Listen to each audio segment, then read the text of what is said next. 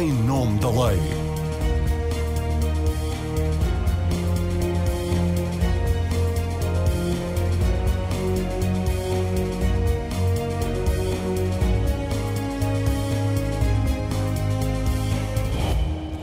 As estimativas indicam que mais de 4.800 crianças terão sido abusadas por membros da Igreja Católica Portuguesa nos últimos 72 anos. Sete dessas vítimas suicidaram-se. A larga maioria dos abusadores são padres e haverá mais de 100 ainda no ativo. Uma realidade que esteve submersa pelo silêncio das vítimas e pelo encobrimento de pelo menos parte da hierarquia da Igreja Católica e que foi revelada em toda a sua crueza, mas não em toda a sua extensão, pelo relatório da Comissão Independente criada pela Conferência Episcopal Portuguesa há um ano. Nesta edição do Em Nome da Lei, vamos sobretudo perspectivar o que pode suceder a seguir, em termos de lei criminal, nos 25 casos que seguiram para o Ministério Público e o que poderá acontecer com os 95% dos casos denunciados em que as vítimas têm mais de 23 anos e, portanto, apenas o direito canónico e a vontade da Igreja em reparar as vítimas e punir os abusadores poderão fazer alguma coisa. Eu sou a Marina Pimentel e convidei para esta edição o antigo Procurador-Geral da República, José Souto Moura, que lidera a equipa de coordenação nacional das Comissões Diocesanas de Proteção de Menores e Adultos Vulneráveis, Pedro Vaz Pato, juiz desembargador e membro do Tribunal Eclesiástico de Lisboa, e Paulo Sai Cunha, advogado penalista, foi advogado de um dos arguídos do processo Casa Pia e é presidente do Conselho Superior da Ordem dos Advogados. Paulo Sai Cunha, começo por si, bem, antes de mais, muito obrigada pela vossa presença e pela vossa disponibilidade. Paulo, começo por si, olhando para o que foi o processo Casa Pia e o que é a dificuldade de prova em crimes como estes de abuso sexual de crianças, em que já não há vestígios físicos do abuso e algumas das vítimas terão dificuldade, pelo tempo que passou em ter uma narrativa coerente e detalhada dos factos, acredita que vai ser possível fazer justiça em relação aos 25 casos que foram enviados pela Comissão Independente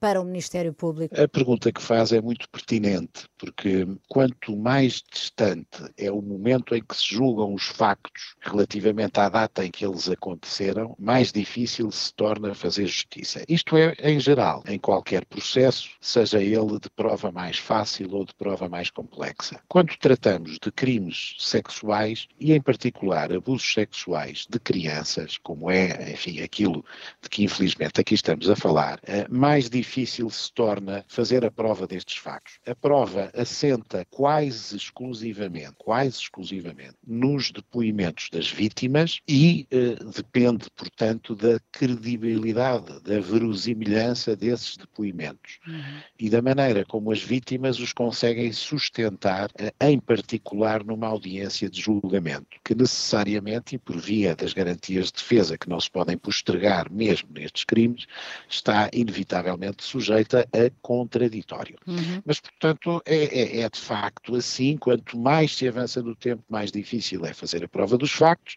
e neste tipo de crimes, consabidamente, nós não encontramos muito mais prova do que esta que resulta uh, dos depoimentos das vítimas e, e, por outro lado, temos naturalmente o confronto com os hipotéticos agressores dessas vítimas. Uhum. Muitas vezes há outros elementos, são outros elementos de que nos podemos socorrer e que podem, de alguma forma, contextualizar e credibilizar os depoimentos das vítimas, mas são elementos de prova que eu diria secundários.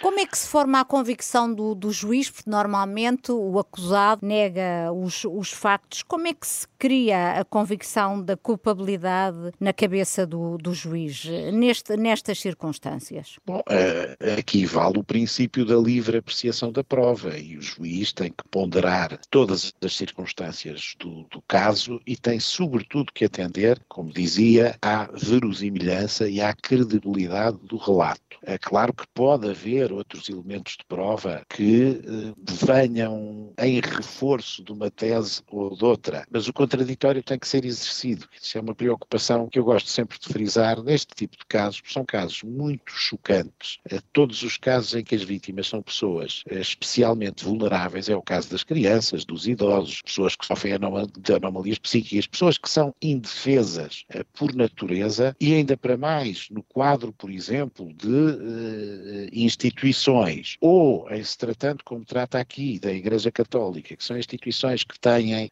uma determinada credibilidade, uma determinada imagem uh, e de prática do bem, ou pelo menos de proclamação da prática do bem. Portanto, são situações em que há, para além da gravidade objetiva de se vitimizarem pessoas indefesas, em particular as crianças, há uma quebra da confiança em torno das circunstâncias em que estes casos se dão, que os tornam, do ponto de vista da ilicitude, particularmente graves. Uhum. Isso pode justificar um conjunto de entorces, por exemplo, em matéria de prescrição e da ampliação dos prazos de prescrição, mas não podem, e aí é que, enfim, eu gostava de frisar este ponto já de início, não podem descaracterizar os princípios estruturantes do processo penal que têm que assegurar todas as garantias de defesa. Portanto, por mais legítima que seja a posição das vítimas, nós não podemos desguarnecer em absoluto a posição daqueles que têm que se defender. Claro, estamos num Estado de Direito, por muito que, que este caso seja chocante, evidentemente que tem que ser salvaguardado o direito, o direito à, à defesa. E por isso mesmo a Comissão fala numa lista de 100 padres ainda no ativo que cometeram, de acordo com as denúncias, abusos sobre crianças e adolescentes. Alguns deles serão autores dos crimes que ainda não prescreveram e poderão, naturalmente, se vier a fazer prova disso, acusados, julgados, eventualmente condenados, mas a larga maioria destes, os crimes de que são acusados ou em relação aos quais há indícios, não há acusação ainda, em relação a isto, o sistema judicial está de mãos e pés atados porque as vítimas têm mais de 23 anos e, portanto, já, já não há possibilidade do sistema vir a atuar em relação a estes. Sim, embora, no fundo, essa regra dos 23 anos já veio a ampliar uh, o prazo de prescrição deste tipo de crimes, sobretudo atendendo a que as vítimas normalmente não falam ou quando decidem falar já é tarde demais, precisamente pelo decurso do prazo. Estes crimes são crimes que, em regra, se não forem qualificados, eles prescrevem no prazo de 10 anos. Sendo crimes qualificados, o que também pode acontecer, e sucederá em alguns casos, a prescrição Acho que é a maioria, eu penso que é a maioria dos crimes sexuais de relevo e de relevo qualificado. É a maioria porque a, a moldura penal tem como limite máximo da pena os 8 anos, mas pode haver uma qualificação e aí há um aumento de um terço e nesse caso, uma vez que apenas se dará já os 10 anos do seu limite máximo, a prescrição passa para 15 anos. Bom, estes 15 anos, vamos ver, no exemplo que deu, a circunstância de terem mais de 23 anos não significa necessariamente que a prescrição já tenha ocorrido, porque basta que alguém tenha sido abusado, por exemplo, aos 15 anos, bom, nesse caso ainda o prazo está a decorrer, mas é o prazo normal dos 20, dos, dos 10 anos de prescrição. Portanto, a, a situação que a lei veio a contemplar relativamente aos 23 anos respeita precisamente àqueles abusos que ocorrem em idades mais, eh, mais reguladas, portanto, com crianças, e em que, eh, de facto, se decidiu estender até esse limite a possibilidade de o crime não prescrever e de, portanto, por via da denúncia desses crimes, ser ainda possível persegui-los. Está em cima da mesa eh, o saber se deveremos ampliar esta idade, por exemplo, para 30 anos. Já lá vamos mais à frente falar sobre, sobre essa questão. A, a Comissão Independente que fez o levantamento dos casos pede celeridade na avaliação e resposta do sistema de justiça. Há o risco de uh, a investigação e depois depois as fases subsequentes se prolongarem muito? Qual é habitualmente a resposta do sistema judicial neste tipo de processos? Bom, este tipo de processos demoram algum tempo, se bem que a lei preveja uma série de mecanismos tendentes a conservar a prova, de que eu destacaria as declarações para memória futura, que podem ser tomadas mesmo eh, em fases muito preliminares do inquérito e antes da dedução da acusação. E, porventura, justificar-se-á que isso seja feito. Depois, a urgência é a urgência que se quiser imprimir, é porque eh, se se criar uma equipa de procuradores dedicada a esta matéria e com uma tarefa específica de investigar e de acusar estes crimes num mais curto prazo possível, eu estou convencido que esse obstáculo não se porá. Não é? Estes crimes não são, ao contrário da criminalidade altamente organizada, a criminalidade económica e financeira, que tem por vezes prova muito complicada e que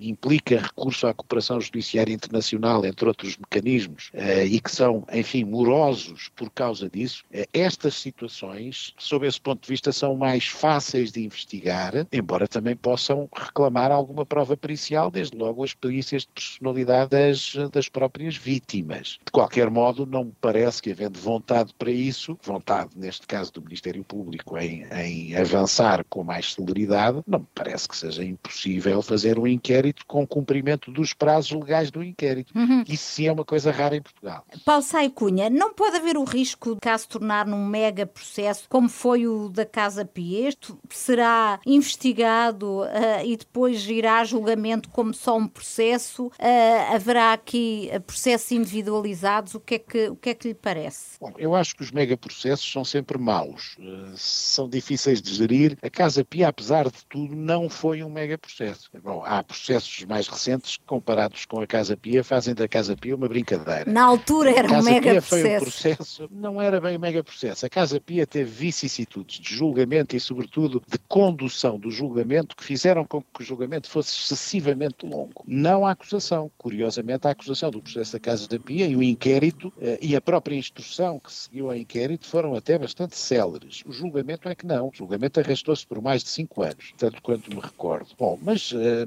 como dizia, eu, eu neste caso não vejo razão para que se constitua um mega processo. Nós já sabemos que eles funcionam mal eh, e, porventura, até nem haverá razão para se tratar de um mega processo, porque podem não existir as razões que justificam uma conexão de processos e o seu tratamento num único processo, congregando vários arguídos e várias vítimas. Essa seria a pior solução do meu ponto de vista. Mas eu não conheço os factos e não sei exatamente como é que uh, eles podem ser perseguidos criminalmente. Pedro, Enfim, Pedro... A partir não gosto da ideia.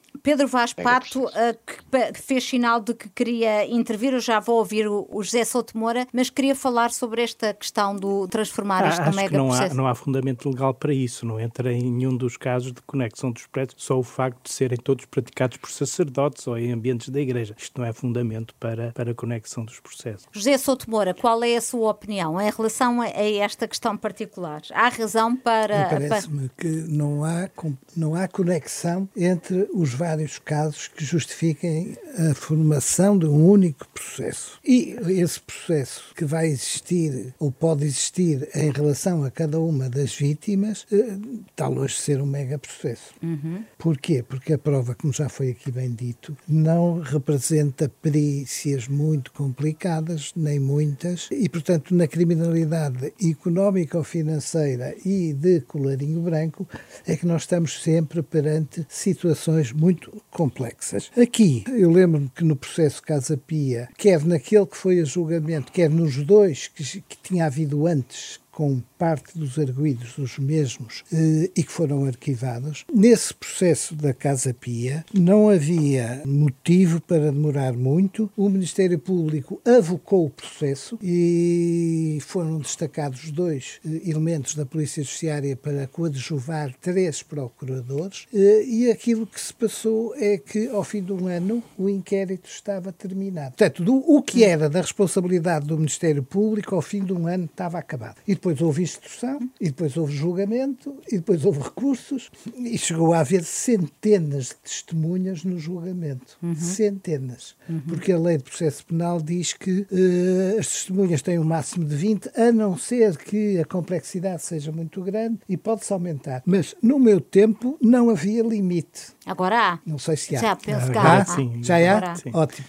Uh, foi, foi um dos membros da Comissão Independente, o antigo Ministro da Justiça, Laborinho Lúcio, disse que não devemos esperar grande resultado do ponto de vista criminal. As suas expectativas são também baixas em relação ao desfecho, em relação aos 25, aos 25 uh, casos que, na opinião da Comissão, não terão já prescrito. Olha, eu acho que temos que partir daqui de um dado que é muito importante, é que as queixas pelo menos uma grande maioria das queixas ou das denúncias foram feitas décadas depois dos factos. E, portanto, esse é o primeiro passo para que a prescrição no processo penal civil esteja prescrito. Agora fala-se, sobretudo, há uma proposta da independente, da, da Comissão Independente, no sentido de aumentar esse prazo. Na parte final do programa vamos falar dessa questão. Pronto. Eu não tenho grandes expectativas, francamente, porque alguma experiência que eu tenho eh, na Comissão do Patriarcado de Lisboa, aquilo que eh, de vez em quando aparece é vítimas que não estão propriamente interessadas em processos judiciais. Acho que o que precisam é de ser acolhidas, depende dos casos e pode haver até situações em que precisem de acompanhamento psicológico, mas não é propriamente a vontade de punir quem quer que seja, é a vontade de ser ouvidas ouvidas as vítimas, ouvidas, acolhidas. Eu acho que isso também está de acordo com a revelação que foi feita pela Comissão Independente que nenhuma vítima pediu indemnização. Uhum. E a explicação que foi dada por parte das vítimas e consta do relatório é horrorosa porque, no fundo, eles dizem eh, não há nada que possa reparar aquilo que eu sofri. Mas também não acha que o facto de as vítimas uh, repudiarem à partida ideia de uma indemnização tem a ver com uma ideia, um preconceito que existe que o dinheiro paga o silêncio e numa altura em que as pessoas uh, uh, decidem revelar, uh, é natural que não digam,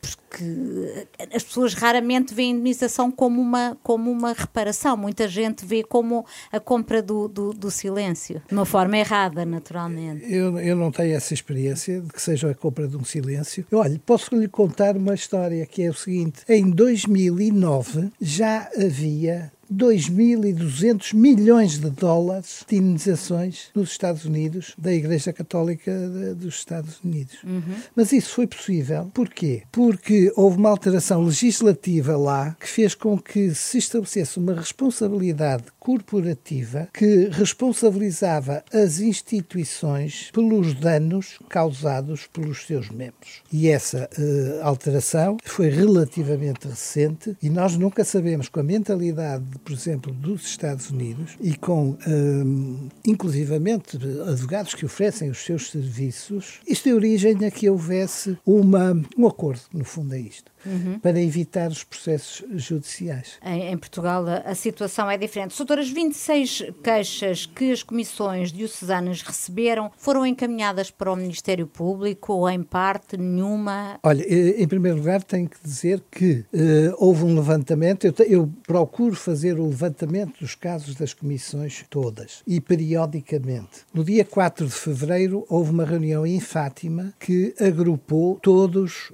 todas as comissões diocesanas, diocesanas incluindo a das Forças Armadas. São 21. E uh, aquilo que eram 26 casos, porque foram chamadas todas as comissões a pronunciarem sobre três aspectos. Balanço do ano. Tudo isto foi um ano depois de ter criado equipa de coordenação. Okay. Balanço dificuldades, projetos e, como todas as comissões falaram, eu pude atualizar esse número e neste momento eu tenho 32 casos. 32 casos. E desses 32 casos, algum ainda não prescreveu? Claro que, que, há casos que não prescreveram e que estão no Ministério Público. Então, quantos, quantos casos Ai, foram? Não sei, não, não, sei. Mas pode dizer que a maioria.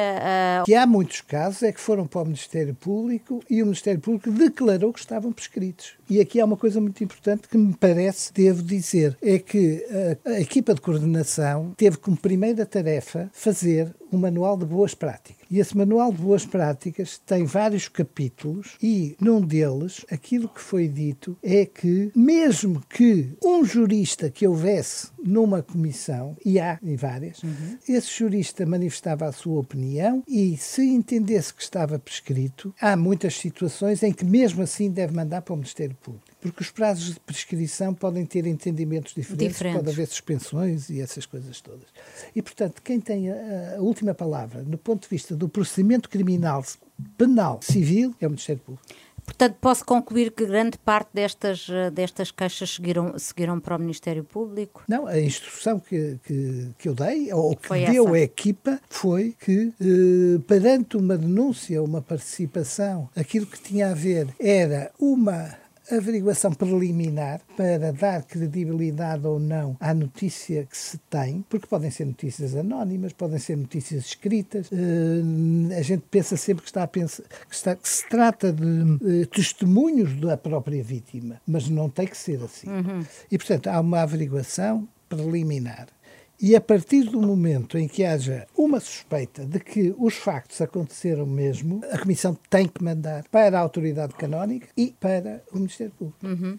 Uh, há padres ainda no ativo uh, entre, entre os alegados uh, abusadores, em relação às, às queixas que foram feitas às comissões diocesanas? Olha, eu fiquei surpreendido com aquilo que me foi dito na manhã, de, suponho que de anteontem, porque também estive na Gulbenkian a ouvir, Fiquei surpreendido, evidentemente, de, dessa informação. Com, com mais de 100, com, com 100 essa, padres com ainda essa informação, Com essa uhum. informação. Mas também é, é preciso saber se um, o apontar do dedo a esses 100 padres tem um fundamento forte ou menos forte. Uhum. Das, das denúncias que receberam, concluem ou ficam também com a percepção, como a Comissão Independente, de que houve uma atitude de alheamento e encobrimento por parte da hierarquia da Igreja Católica? Olha, eu posso falar primeiro da Comissão de Proteção do Patriarcado de Lisboa, de que eu fiz parte desde a primeira hora e que foi a primeira que houve no país, em abril de eh, 2019. Eh, e depois disso, quando em 2022 passei a chefiar a equipa de coordenação, também tive conhecimento de, enfim, dos casos de outras dioceses, mas eh, eu não me apercebi de que tivesse encobrimento. Agora, não tenho dúvidas de que antes do Papa Francisco, eu não digo que fosse a regra, mas eh, era frequente. Uhum. Foi o Papa uh, Francisco que fez a mudança? O Papa Francisco seguiu uma mudança que começou a ser feita por o Papa Bento XVI. O Papa Bento XVI, suponho que foi no Chile que foi de confrontado com uma situação horrorosa e ele disse mesmo isto é um horror. A palavra que ele disse foi um horror, enquanto que depois o Papa Francisco, inclusivamente aqui a, a nossa amiga Maria João Avilés, disse que hum, era uma monstruosidade e que a tolerância devia ser zero. Pedro Vaz Pato, tendo em conta a sua experiência como juiz do Tribunal Eclesiástico, gostava que explicasse o que é que, enfim, como especialista em direito canónico, o que é que pode acontecer agora às denúncias de padres padres ainda no ativo, sobre os quais há suspeitas de abuso sexual de crianças e jovens, incluindo para aqueles cujos crimes, entretanto, já prescreveram. O que é que, que tipo de averiguação é que irá ser feita, o que é que pode ser feito e qual é que é o poder de intervenção do direito canónico? Bom, eh, a questão da prescrição poderá não ser um obstáculo, porque os prazos de prescrição do direito canónico são superiores aos do, do direito penal civil. Eh, os prazos são de 20 anos contados a partir da, da maioridade. Da, da, da, maioridade, que depois eh, pode variar de país para país, de 18 anos. Sim, portanto, portanto aqui em Portugal serão até aos 38 anos. E mesmo, mesmo nessas situações, excepcionalmente pode ser levantada apenas neste, neste crime ou neste delito, no direito canónico fala-se em delito, pode até ser uh, afastada a regra da prescrição. Portanto, em princípio, não será um obstáculo a questão da prescrição. Depois, o processo uh, obedece a regras que, na sua essência, são equiparáveis às do processo penal. Habitualmente, normalmente, uh, segue-se um processo extrajudicial. Portanto, o Tribunal Eclesiástico, eu não tenho propriamente experiência experiência neste âmbito como eh, juiz do Tribunal Eclesiástico. Segue um processo extrajudicial por uma questão de celeridade, de simplificação. E que é uma comissão, é uma há, há, composta... Eh, é o, o, o, o bispo é o responsável do processo, mas tem um seu delegado e eh, também um regime especial neste tipo de delitos. há sempre uma intervenção da Santa Sé. Portanto, a última palavra é sempre da Santa Sé. Até normalmente, quando não se, o processo não, não continua, porque a investigação não, não revela indícios suficientes, eh, a última palavra é da Santa Sé. E porquê? Porque, eh, digamos, localmente, eh, o perigo de que haja um favorecimento onde as pessoas se conhecem, os padres se conhecem todos uns aos outros, etc., etc., ambientes, digamos, mais reduzidos em número de pessoas, isto pode acontecer acontecer e, e foi o que se verificou durante muitos anos. Portanto, esta intervenção da Santa Sé tem este objetivo. Mas, como dizia, o processo segue uh, regras de, do, do, processo penal. E, portanto, aqui é importante sublinhar uh, uma diferença entre, quando soube dizer há 100 padres no ativo que são suspeitos, uh, é diferente o, o, trabalho de uma comissão, de um estudo sociológico, que é aquilo que fez a comissão, portanto, que faz um juízo de, de uma certa verosimilhança das denúncias que são apresentadas e que, pronto, é esse, é esse o seu critério, a sua regra para, para fazer estas estimativas, etc. Uhum. Pois, quer dizer, mas não está em causa no trabalho da Comissão fazer investigação criminal e condenações. Portanto, isso também foi claro, disseram os membros da, da Comissão. Portanto, é, mas há uma de... prova, há o que é que... O que é quer que... dizer, o critério, e já isso tem sido feito também noutros, noutros estudos que eu tenho consultado, eh, o critério é de uma certa, digamos, de uma de uma probabilidade eh, acentuada, de uma credibilidade, portanto, é, foi esse critério que levou a validar uns casos e não outros. Mas, eh, quando entramos no âmbito do processo penal, seja o processo penal civil do Estado, seja o processo canónico, desde logo há a questão do contraditório, já o disse o Sr. Doutor, eh, há o contraditório, temos de ouvir a pessoa, a pessoa acusada, a pessoa a quem é imputado o crime. Esta pessoa tem o direito de se defender, no direito canónico não é obrigatório constituir advogado, mas, mas é um seu direito. Uh, e, e, a depois, vítima é ouvida? E a vítima é ouvida. Uh, aqui também há um, uma questão que importa sublinhar e que também tem a ver com, a, com, digamos, com a eventual uh, sucesso ou insucesso destas investigações, quer no Tribunal Civil, quer no Tribunal Canónico. A, a Comissão ouviu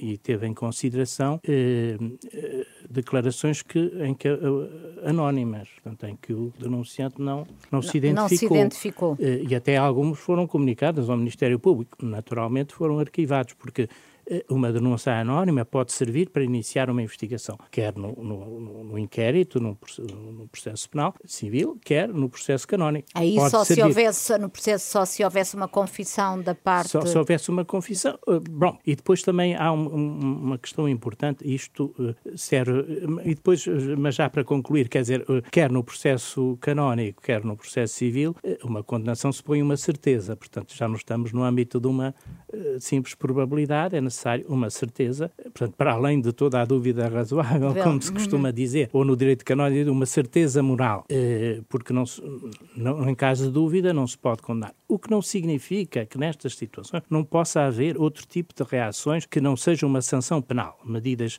medidas de prudência, não é, que podem aconselhar eh, a ausência, a, não propriamente, a, mas pelo menos não contactar com crianças, por exemplo, pode não ser necessariamente uma, uma sanção penal, uma uhum. medida de, Isso pode de, acontecer, por exemplo, em relação aos casos que já prescreveram, mesmo tendo em conta que o prazo no, sim, em matéria pode, canónica pode é mais alargado? Pode acontecer, sim, pode acontecer. E, uh, mas uh, em relação à questão da, da, prova e da convicção do juiz, de cá a pouco se falava, uh, e agora aqui falo como, como juiz, com a experiência que tenho, de facto, em muitas situações a prova assenta apenas no depoimento da vítima numa provas periciais, no sentido de exames médicos, etc. Mas eu recordo-me de alguns casos que ficaram bem, bem presentes na minha memória, em que não tive dúvidas nenhumas uh, da veracidade dos depoimentos. Hum, apenas e, baseado no Apenas baseado no depoimento da, da testemunha. A, a, maneira como se fala destas questões, a emotividade com que se fala destas questões, isso notou-se também no relatório das comissões independentes. Em relação àqueles casos em que houve uma, um depoimento presencial, uhum. em relação ao depoimento escrito já será mais difícil, mas em relação ao depoimento presencial, a emotividade, quer dizer, não, eu recordo-me também de uma situação recente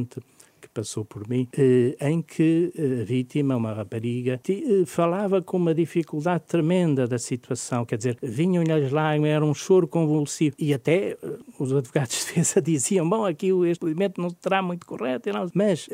Isso foi importante era, era afirmar a sua convicção. Era evidente que aquela pessoa não estava a fazer teatro. Se, se, se aquilo fosse teatro, ela merecia um Oscar da Academia.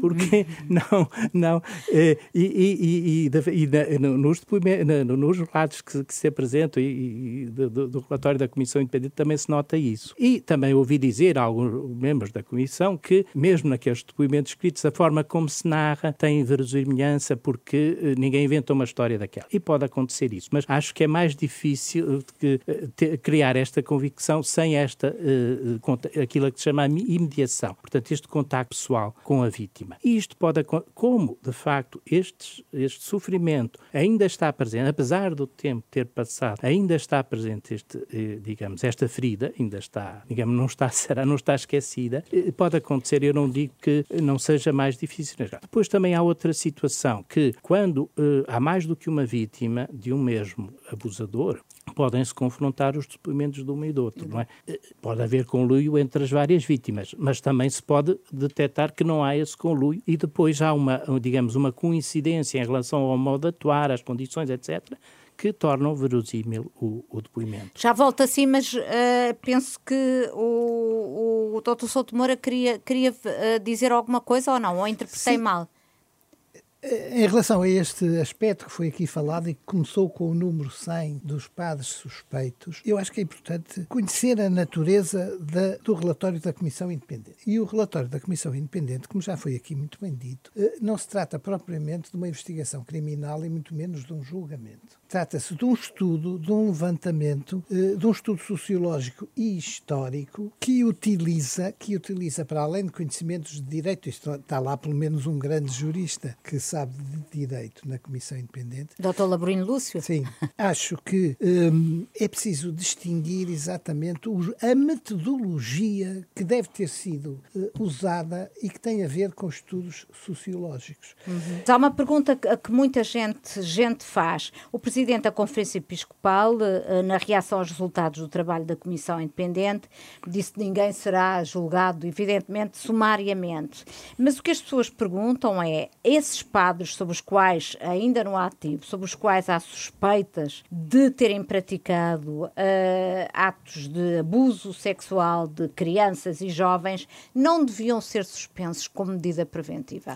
Também está prevista essa, eh, essa é uma medida cautelar que, que, está, que está prevista no, nas, nas, regras do direito canónico e, eh, e, e, até tem, tem sido aplicada em casos que são objeto de, de notícia na comunicação social uhum. e tem sido aplicada até eh, em situações em que até se vem a verificar que, que não se prova o crime e que não há qualquer sanção, mas não deixou de ser aplicada a suspensão. Há casos desses. E acha que, pelo que conhece das circunstâncias que foram reveladas reveladas, justifica-se uh, que, ou só conhecendo o detalhe dos casos? Só conhecendo o detalhe dos casos, quer dizer, não é o simples facto de destes padres constarem desta lista que leva a que eles sejam de imediatamente suspensos. Esse, Diga, esse, esse aspecto é um, é um aspecto que se liga à questão do número total. E aquilo que eu estava a pretender dizer é que os métodos que se usam nos estudos sociológicos não têm a ver com o método que se usa no julgamento Mento, claro. Uhum. E quando se fala em 4.800 eh, e tal eh, casos, não se pode estar à espera que vá haver julgamentos de todos esses casos. Claro que não, claro, mas prova, isso acho que ninguém está à espera, não é? Porque a prova é impossível isso de fazer é, nesses é, casos. É só todos. uma tentativa de, de, de aproximação da, da, da, da realidade. Os bispos que não denunciaram os casos de abuso tiveram conhecimento, uh, Pedro Vaz Pato, não terão uh, violado a lei criminal porque essa omissão só penaliza quem é funcionário ou equiparável, mas violaram o, ou não o direito canónico, porque há um manual de procedimentos em que se prevê que um bispo acusado de omissão em casos de abuso pode, inclusivamente, deixar de ser bispo. Eh, quando haja negligência grave, está prevista, eh, portanto, essa, essa demissão do, do bispo. Eh, negligência grave. Mandar um, eh, um, padre em relação ao qual há fortes suspeitas de que terá abusado de uma paróquia para outra não é uma negligência grave? Pode ser uma negligência grave, pode ser. Uhum. Se de facto há, há indícios de que há o perigo de continuação da atividade uhum. criminosa. Mas já que fala da questão do, do, da, da, obrigatoriedade de comunicação, na, na, lei civil não, não está prevista essa, essa obrigatoriedade. Ehm, na lei canónica, atualmente, não sempre foi assim, atualmente há essa obrigatoriedade sempre que haja que isso seja necessário para a proteção da vítima e para evitar o perigo de continuação da atividade criminosa. Eh, para além da questão do dever moral. Mas aqui, em relação ao dever moral, eu também eh, quero salientar o seguinte: eh, pode haver um dilema moral também. Não é uma questão de proteger, de proteger o abusador ou de proteger a pessoa acusada, mas quando a própria vítima não quer não quer que seja. E isso acontece, acontece uhum. com frequência. Ou a própria vítima, ou os seus representantes, os seus pais que entendem que uh, uh, o processo criminal se traduz num trauma, super, um trauma crescido, uh, que se quer pôr um, um, um, digamos, uma pedra no assunto e, e não, e não re, de, reavivar a ferida, relembrar tudo o que se passou, etc, etc. O eventual... há regras quer no direito canónico, quer no direito civil, de proteção da vítima, no sentido também de, de, não publicitar a identidade da vítima, mas há o receio de que isso possa acontecer.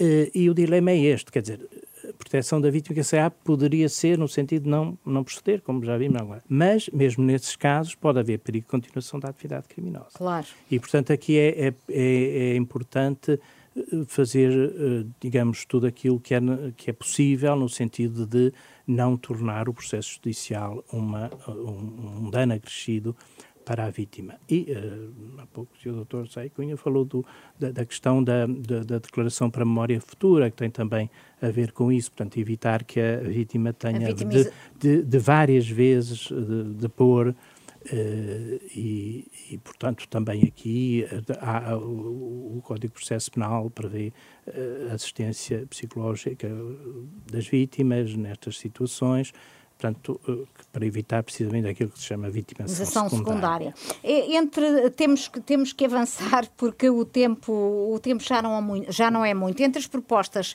feitas pela Comissão Independente está o alargamento do prazo em que o procedimento criminal não se extingue até aos 30 anos da vítima, 12 anos depois da maioridade, portanto, atualmente, a partir dos 23 anos, extingue-se o direito do ofendido a apresentar a queixa. Quer saber se concordam e se entendem que seria útil alguma outra alteração à lei. Paulo Sai Cunha. Qual é a sua opinião? Bom, eu, em tese geral, não gosto de ampliar demasiado prazos de prescrição por várias razões. Neste caso, em concreto, parece-me, ou melhor, nestes casos específicos, penso que se poderá justificar porque, precisamente, um dos dados que sociologicamente hoje são incontestáveis é que muitas vezes, até aos 23 anos, estas vítimas não formulam de forma consciente a sua posição relativamente aos crimes de que foram vítimas e, portanto, eh, podem chegar aos 23 anos sem ter uh, uma convicção absolutamente formada sobre se querem prosseguir criminalmente, se não querem, uh, ou até podem não ter condições, se calhar, de maturidade para o ajuizarem convenientemente. E, portanto, para estas situações específicas, não me repugna estender esse prazo de prescrição, por exemplo, até aos 30 anos da vítima. Mas há que ter em conta depois também as razões profundas da prescrição. A prescrição não existe para beneficiar os infratores, ao contrário do que possa parecer à luz da opinião pública. A prescrição, desde logo, tem a ver com uma certa inação do poder punitivo do Estado, tem a ver com a possibilidade de se realizar a justiça relativamente a casos que já são casos muito antigos e em que a dificuldade de prova é maior, por essa razão, e também tem a ver com as finalidades das penas, porque muitas vezes já não se justifica aplicar uma pena quando entre a data da prática dos factos e o momento da punição já decorreram décadas. Isso pode não fazer nenhum sentido. Bom, e o nosso sistema punitivo não é o da lei de talião, não é o de eh, impor um mal a quem fez um mal. E, portanto, não podemos perder de vista estas traves mestras eh, do nosso sistema punitivo e ser um bocadinho comedidos no que toca à ampliação de prazos de prescrição. Uhum. José Souto Moura, uh, qual é que é a sua opinião? Parece-lhe uh, parece uma, uma boa medida esta de alargar o direito da vítima a apresentar a caixa até aos 30 anos? Não tenho nada contra, acho que pode ser útil em muitos casos, mas Uh, repito aquilo que acaba de ser dito. A prescrição uh, não pensa só nas vítimas e pensa numa coisa que se chama a paz jurídica do arguído. Quer dizer, não se pode estar a aumentar os prazos da prescrição para que o arguído nunca mais tenha sossego.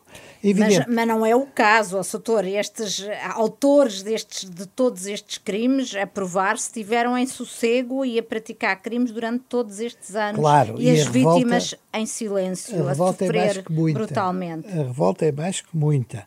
Mas Uh, o outro aspecto que é muito importante é a dificuldade da prova uh, em relação a, a, pessoas que agora têm 40 ou 50 ou 60 anos. É? Uhum, uhum. E, portanto, uh, não parece que isso vá resolver o problema no fundo. Não é? é, uma, é um sinal importante de proteção das vítimas, mas eu inclinar-me-ia a achar que isso é importante para o futuro. Uhum faz parte da Sim, não poderá ser, não, não, não poderá ser, ser aplicado até a estes porque, casos. Até porque não pode ser aplicado retroativamente, isso é claro. é muito importante. Uhum. Uh, ah, um, Pedro Vaz Pato também acha que uh, pode ser um sinal importante para a vítima, mas com pouca eficácia jurídica e, e processual uh, deste alargamento? Pois não é aplicável retroativamente. Sim, claro, não, não mas estou a dizer para casos futuros. Mas em relação ao futuro, é importante de facto eh, ter em conta a coerência do sistema, não é? Portanto, não se, não se fala em, em estabelecer um prazo de prescrição diferente dos prazos gerais, não é? Portanto, os prazos de prescrição em si mantêm-se e dependem da gravidade dos crimes. Portanto, conforme, conforme a gravidade dos crimes, também a finalidade da pena pode ainda manter-se precisamente por causa da gravidade dos crimes. Eh, aqui o que está em causa é a contagem do, do, do prazo, não é? Portanto, saber até que ponto é que eh, é que eh, se deve dar esta faculdade de, de, de, de apresentar queixa depois da maioridade, porque nós temos falado destes casos da Igreja, a maior parte dos casos que, que, que sucedem uh, ocorrem no seio da família. Uhum. E, portanto, repare que durante a, a minoridade é muito, quer dizer, este, estas é situações... É muito difícil as pessoas terem independência, terem independência né? para dizer, há casos impressionantes eh, de uh, jovens que uh, também, nestes casos, nunca dizem a ninguém. Uhum. E, e, e, e, autor do crime será o, pai ou o companheiro da mãe e a própria mãe não sabe. Uhum. Ou, doutor, também ou há por outras situações é, em que a mãe é última, é conivente. É a última questão, uh, muitos casos, infelizmente, é a última questão que vou colocar. Também por isso é muito surpreendente que os juízes em Portugal optem tanto, já chegou a ser 75%, neste momento, de acordo com as estatísticas do Ministério da Justiça, serão 50% de penas suspensas. Uh, nestes casos de custa, abuso sexual. Custa-me sempre... Uh, analisar estas questões, seja em relação ao abuso sexual, seja em relação à, violência doméstica, outros crimes, assim de uma forma abstrata, como se os casos fossem todos iguais. Não são todos iguais os casos de violência doméstica, também não são todos iguais os casos de abuso sexual. É verdade que é sempre grave, não estou a dizer que não é sempre grave, mas haveria, eh, e, e mesmo estes casos que nós, estes relatos que nós vemos, há uns muito graves, há outros que não são tanto, não é? Não são tanto. E, e portanto, uh, uh, uh, e também há outra questão, não é? portanto, não se deve ver isto assim de uma forma geral abstrata, e, também, portanto, cada caso é um caso, no fundo é isto que eu quero mas dizer. Nós, e sim, também, mas, e, mas deixe-me só concluir, sim. e também não, não se deve pensar que o, o, direito penal só existe para aplicar a pena de prisão. Não é? Claro. Portanto, a, pena suspensa também pode ter uma mas finalidade. Mas o problema é que estamos aqui perante uma, uma, um, um, comportamento uh, de natureza psicológica, uma filia, Sim. que estas pessoas ficando cá fora repetem os comportamentos uh, e, portanto, são um risco para, para a sociedade. E a mim faz-me um pouco de confusão. Deixe-me só perguntar-lhe isto que uh, se diga quando a pena suspensa que é alguém que não é reincidente, que é alguém socialmente inserido, com uma vida estável, quando depois se faz o retrato do abusador, exatamente essa é uma das características do abusador, ser alguém muito simpático, socialmente muito bem integrado, às vezes familiarmente muito bem integrado, e isso depois é um dos, dos aí, fatores aí que conta para a pena concordo suspensa. inteiramente consigo que a integração social do, do, do, condenado em crimes destes. Aliás, em crimes em, em, geral, quer dizer, eu não vejo que o estar socialmente integrado ou não estar, portanto, ter um emprego estável ou não ter, etc., etc., seja um, um motivo para optar por uma pena de prisão ou por uma pena suspensa. Não, isso aí realmente não parece que seja.